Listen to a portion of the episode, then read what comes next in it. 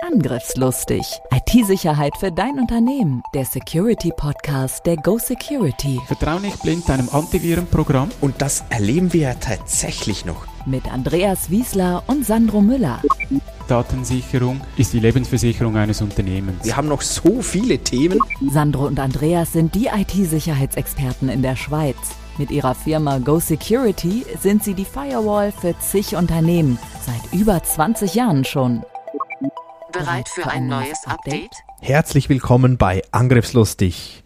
Das US National Institute of Standards and Technology, besser bekannt einfach als NIST, hat vor einiger Zeit ein Cybersecurity Framework veröffentlicht, was eigentlich nichts anderes ist als eine Reihe von Richtlinien zur Minderung der Cyberrisiken im Unternehmen.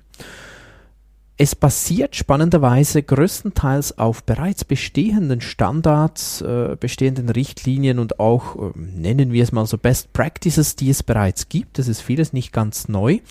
Und äh, das war auch der Grund, dass wir gesagt haben, wir machen mal eine Folge dazu, um überhaupt mal zu verstehen, was ist jetzt das genau. Vielleicht auch mal zu diskutieren, was ist jetzt der Unterschied beispielsweise zu ISO 27000. Ist das überhaupt dasselbe oder nicht? Oder ähm, ist diese Diskussion überhaupt nötig? Ist es vielleicht sogar ganz dasselbe? All diese Fragen, die möchten wir klären und euch natürlich auch ähm, einen Einblick geben in dieses Cybersecurity Framework. Bei mir ist Andreas Wiesler, der Experte für alle möglichen Normen und Frameworks. und mein Name ist Sandro Miller. Ja, herzlich willkommen. Das NIST-Framework äh, ist vermutlich vielen von euch bereits bekannt. Bei den Schweizern kommt vielleicht noch der Begriff IKT-Minimalstandard dazu. Der basiert im Wesentlichen auf diesem NIST-Framework, ist einfach äh, auch noch auf Deutsch übersetzt Okay, da muss ich kurz unterbrechen, weil ich glaube, für viele ist jetzt schon mal die erste Verwirrung. Was? ähm, tatsächlich, ähm, der, der IKT-Minimalstandard wurde ja eigentlich, oder wird immer erzählt, der wurde von den Schweizern entwickelt. Aber äh, ganz so ist es nicht. Nein, nein, der basiert wirklich äh, komplett auf diesem NIST-Framework. Äh, wurde ein bisschen noch anders dargestellt. Es gibt eine schöne Excel-Tabelle, die man dann ausfüllen kann und es gibt so ein schönes Spinnendiagramm, wo ich gleich sehe, wo stehe ich bei diesen verschiedenen Themen. Und der, der, die Schweizerische Eidgenossenschaft hat so ein Minimallevel von 2,6 definiert. Es gibt dann die Werte theoretisch von 0 bis, bis 4, also ein bisschen mehr als die Hälfte, die man als Unternehmen erreichen sollte. Okay, ähm, also äh, wenn ihr das noch nicht gewusst habt, ähm, das ist wirklich spannend, dass das darauf basiert und der IKT-Minimalstandard ist mehr oder weniger wirklich NIST. Man hat, wie du gesagt hast, einfach noch Tools und Werkzeuge dazu entwickelt, damit man vielleicht etwas einfacher damit arbeiten kann und natürlich übersetzt. Korrekt, ja. Ja gut, ähm, dieser äh, NIST, komm, wir nennen es jetzt einfach nur noch IKT-Minimalstandard, damit die Spielt gar keine alle so meinen, große Rolle. wer hat es erfunden? Die Schweizer? Nein, diesem Fall nicht. nee, wir Ja. sprechen vom, vom äh, NIST Cybersecurity Framework, damit es keine Verwirrung gibt. Jetzt, ähm, es ist anders, oder wir haben es erst mit IKT Minimalstandard verglichen. Jetzt gibt es ja noch das ISO 27001, was ja auch unser Steckenpferd ist. Ähm, vielleicht mal, Andreas, was ist da genau anders? Ist das ganz Es- anders? Ja, ist ein ganz anderer Ansatz. ISO 27001 definiert Anforderungen an ein Informationssicherheitsmanagementsystem. Schaut also auch die ganzen Prozesse rundherum an, diesen Plan-to-Check-Act-Kreis, dass da wirklich ein rundes System aufgebaut ist. ISO hat diesen Anhang mit der neuen Ausgabe 93 Maßnahmen, die es umzusetzen gilt. Und da haben wir natürlich viele Parallelen zum NIST Cybersecurity Framework. Und äh, interessant, das Framework äh, verlinkt auch jeweils auf die ISO-Norm und sagt, ja, das ist dann übrigens die Maßnahme XY. Also das wurde nicht zusätzlich gemacht, sondern im Original-Framework ist das bereits äh, verlinkt und sehe ich, wo dass ich äh, beispielsweise dann wieder mit der ISO-Norm mich treffe. Und Korrekt. wichtig ist ja auch, korrigiere mich Andreas, wenn ich das äh, falsch weiß, immer wenn ich so eine äh, Koryphäe neben mir habe, habe ich Angst. Oh, jetzt Äh, aber. ähm, nein, ich glaube, ein wichtiger Unterschied ist ja auch, weil manchmal ist diese Diskussion, sollen wir jetzt nach ISO arbeiten, also ISO 27001, oder sollen wir nach NIST Standard arbeiten, oder ich sage eben kein Standard, sondern Framework. Ähm, Und ein wichtiger Unterschied ist, ich kann mich, soweit ich das weiß, nicht zertifizieren nach, nach äh, NIST. Äh, Das geht nicht. Ja. Man kann an verschiedenen Schulungsam bei verschiedenen Schulungsanbietern kann ich eine Prüfung machen und bekomme dann so ein NIST-Zertifikat. Ja, aber ich als Person. Für Unternehmen, nein, kenne ich keine Zertifizierung. Kann schon sein, weil das Framework ziemlich offen ist, dass ein Unternehmen mal sagt, wir geben dir so ein Zertifikat, aber das ist nicht gleich anerkannt wie eine ISO-Norm, wo es weltweite Abmachungen gibt, damit die Länder sich das gegenseitig äh, anerkennen. Also könnte man ja auch so weit gehen und sagen, eigentlich ist es nicht so entscheidend, arbeitest du nach äh, einem NIST Cybersecurity Framework oder nach ISO 27001 im Sinne von, bei beiden erreichst du einen guten Level der Informationssicherheit, wenn du das umsetzt. Richtig. Und spannend ist ja auch der, diese Erweiterung jetzt vom, von der 2022er Ausgabe. NIST hat äh, fünf Stufen, da gehen wir nachher äh, näher rein. Identify, Protect, Detect, Response and Recover.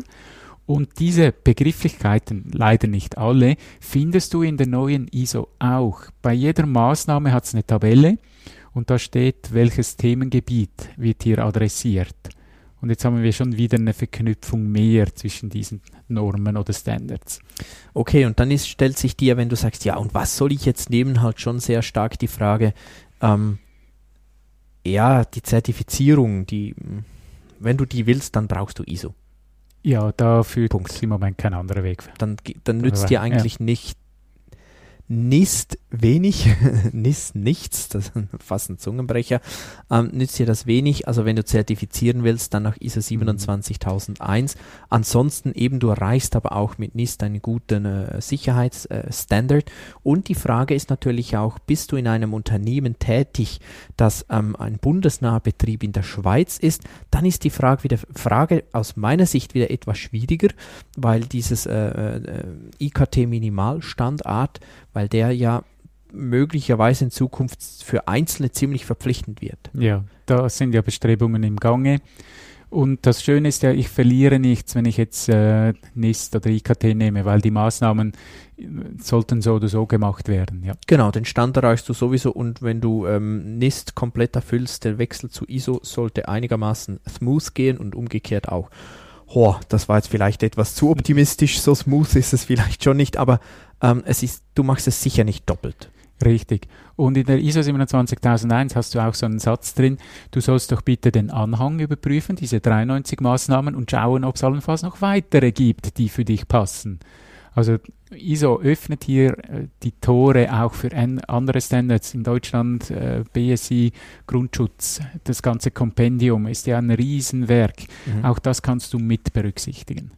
Komm, wir gehen mal kurz durch diese äh, fünf Punkte durch. Das erste Identify erinnert mich so an den äh, Anfang, die ersten Kapiteln, du weißt genau welche natürlich von ISO. Es geht so darum, die, die wichtigsten Geschäftsprozesse zu kennen, wie die zusammenhängen mit meinen IT-Systemen, Netzwerken und so weiter. Und das finde ich einen absolut spannenden Ansatz, weil ja die Kritikalität kommt vom Prozess aus. Fällt ein Prozess aus, ähm, dann kann ich meine Dienstleistung, mein Geschäft nicht erfüllen und dementsprechend sollte man auch hier beginnen. Ähm, ist zum Beispiel so ein Ansatz, den du in der ISO nicht so direkt findest. Wie ist das eigentlich in der Praxis? Das weiß ich jetzt zu wenig, Andreas. Ähm, äh, klassischerweise geht es darum, einen Punkt nach dem anderen zu abzuarbeiten, nicht unbedingt, oder? Nein, du kannst natürlich äh, an verschiedenen Orten Ja. starten. Äh, eben gerade weil das auch so ein PDCA ist, brauchst du nicht zwingend alles schon von vorhin äh, zu kennen. Ähm, nennen wir Protect. Zugangs-, Zugriffsberechtigungen. Das kannst du auch äh, machen, ohne dass du alles schon bereits kennst, was du hast. Richtig, richtig. Dennoch, um noch kurz bei Identify zu bleiben, jetzt haben wir das schon wieder quer durch, bitte entschuldigt uns das. Ähm, da geht es neben den äh, Geschäftsprozessen auch noch darum, die IT selbst gut zu kennen. Also man sollte schon ein Inventar dann auch haben. Aber auch das ist A nichts Neues und, und auch äh, ISO kannst du nicht machen, ohne dass du ein Inventar deiner IT-Systeme hast, geht auch nicht. Also ähm, es, es gibt schon sehr viele Parallelen. Ja, ein weiter ist ein Schwachstellen-Scan, das finde ich auch sehr spannend, damit du wirklich ähm, durch ein Tool oder auch durch ein Audit oder eine spezialisierte, spezialisierte Firma mal weißt, wo habe ich meine Schwächen, damit du auch weißt, wo kann ich daran arbeiten oder wo sollte ich beginnen. Also technische Schwächen. Ja, richtig, Genau. ja. ja. Dann Protect. Ähm, hier geht es um die Entwicklung und die Umsetzung von geeigneten Sicherheitsvorkehrungen, insbesondere auch um die, äh, die Bereitstellung der kritischen Dienste sicherzustellen. Ja, wie du vorhin gesagt hast, wir sind ja abhängig äh, von dem Ganzen und da gibt's dann wirklich die Schutzsysteme wie Firewalls, Proxys, äh, Malware-Schutz, die hier im Fokus stehen, eben diesen Schutz zu haben. Und es ist ähm, in diesem Bereich, ähm, korrigiere mich Andreas, aber so wie ich es verstehe, geht es vor allem auch um das Proaktive, um den Ja. proaktiven Schutz.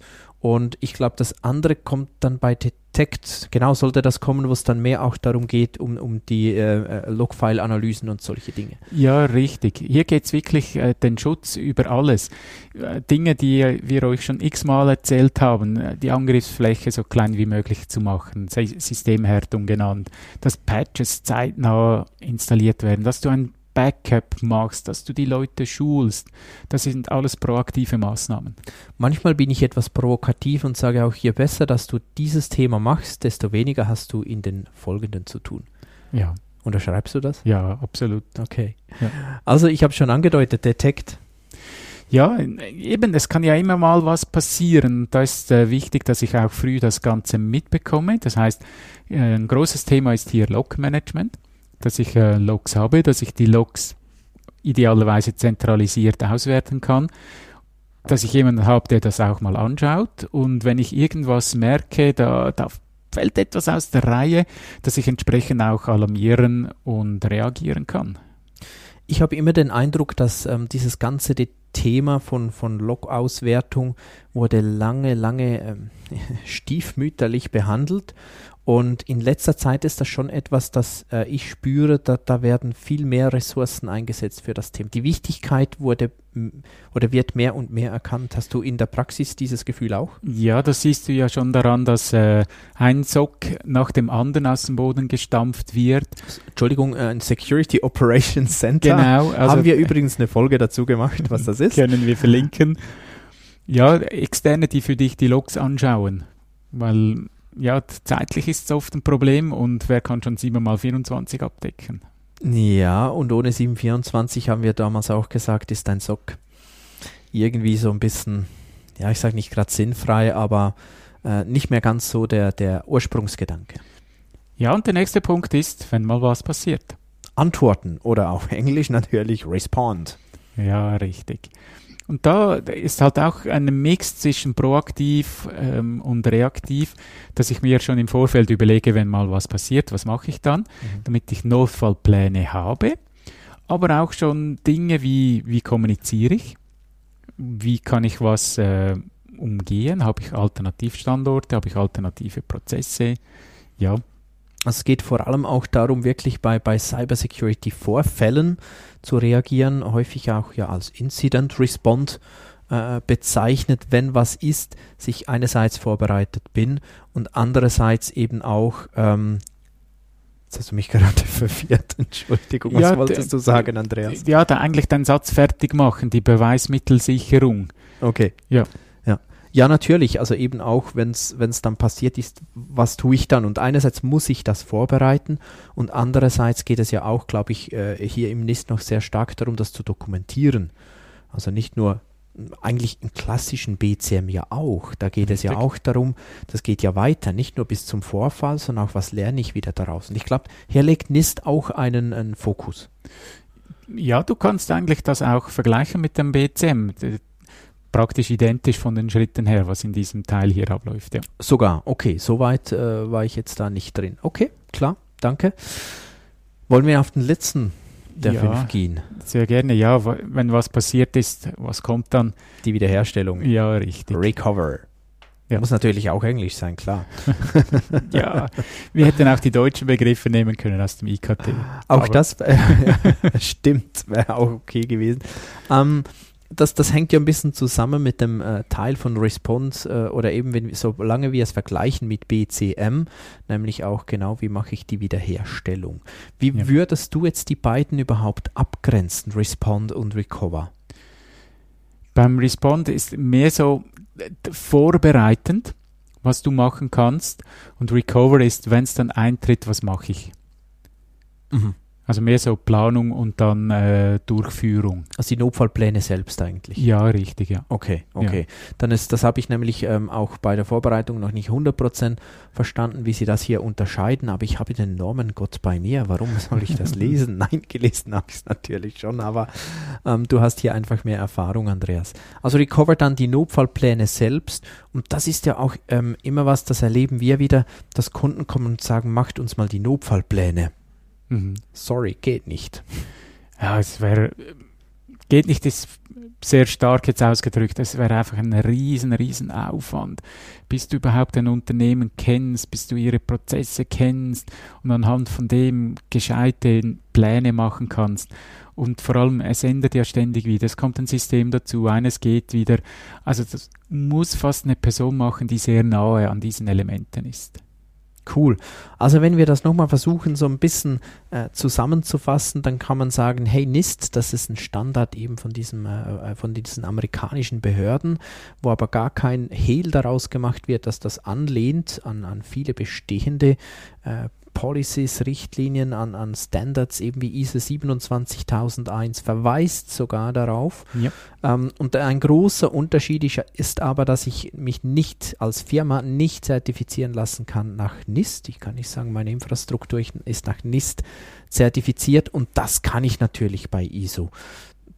Dennoch, äh, abgesehen davon, wovon würdest du die Wahl noch abhängig machen, nach welchem ähm, wenn ich jetzt mal sage, nee, also wenn ich zertifizieren will, ist klar, dann brauche ich ISO. Wenn ich sage, nee, will ich nicht, ja. wann würdest du jetzt eher zu NIST und wann würdest du jetzt eher zu ISO tendieren? Ja, gerade im amerikanischen Bereich ist NIST natürlich wie, wie gesetzt. Also die arbeiten sehr stark nach dem. Das sieht man auch, dass zu diesem Framework x Zusatzdokumente noch rundherum gibt. Und äh, auch einfach sich daran orientieren oder sich mit diesen Fragestellen auseinanderzusetzen, das finde ich das Ideale. Ich würde es gar nicht in Konkurrenz sehen mit anderen, sondern als äh, gute Ergänzung. Schreib dir das auf die Festplatte. Informationssicherheit ist immer ein ganzheitlicher Ansatz, also nicht für sich alleine anzuschauen. Dann jede Stufe sollte komplett durchgeführt werden. Bisschen stöbern ist gut, aber dann auch konsequent sein. Und dieses Framework, das ist keine einmalige Sache, das ihr durcharbeitet, sondern ihr solltet regelmäßig wieder oben beginnen und schauen, was hat sich verändert und entsprechend das umsetzen. Ja, das war's schon wieder mit Angriffslustig. Herzlichen Dank, warst du auch heute wieder dabei und wir freuen uns aufs nächste Mal. Tschüss. Tschüss. Angriffslustig IT-Sicherheit für dein Unternehmen. Der Security Podcast der Go Security. Wie schütze ich mich vor Cyberkriminellen? Welche Passwörter sind sicher? Und was kann passieren, wenn ich gehackt werde? Bleib dran, abonniere jetzt den Podcast. Mehr Antworten gibt es in den nächsten Folgen mit Andreas Wiesler und Sandro Müller. Weitere Updates und Tipps auf gosecurity.ch.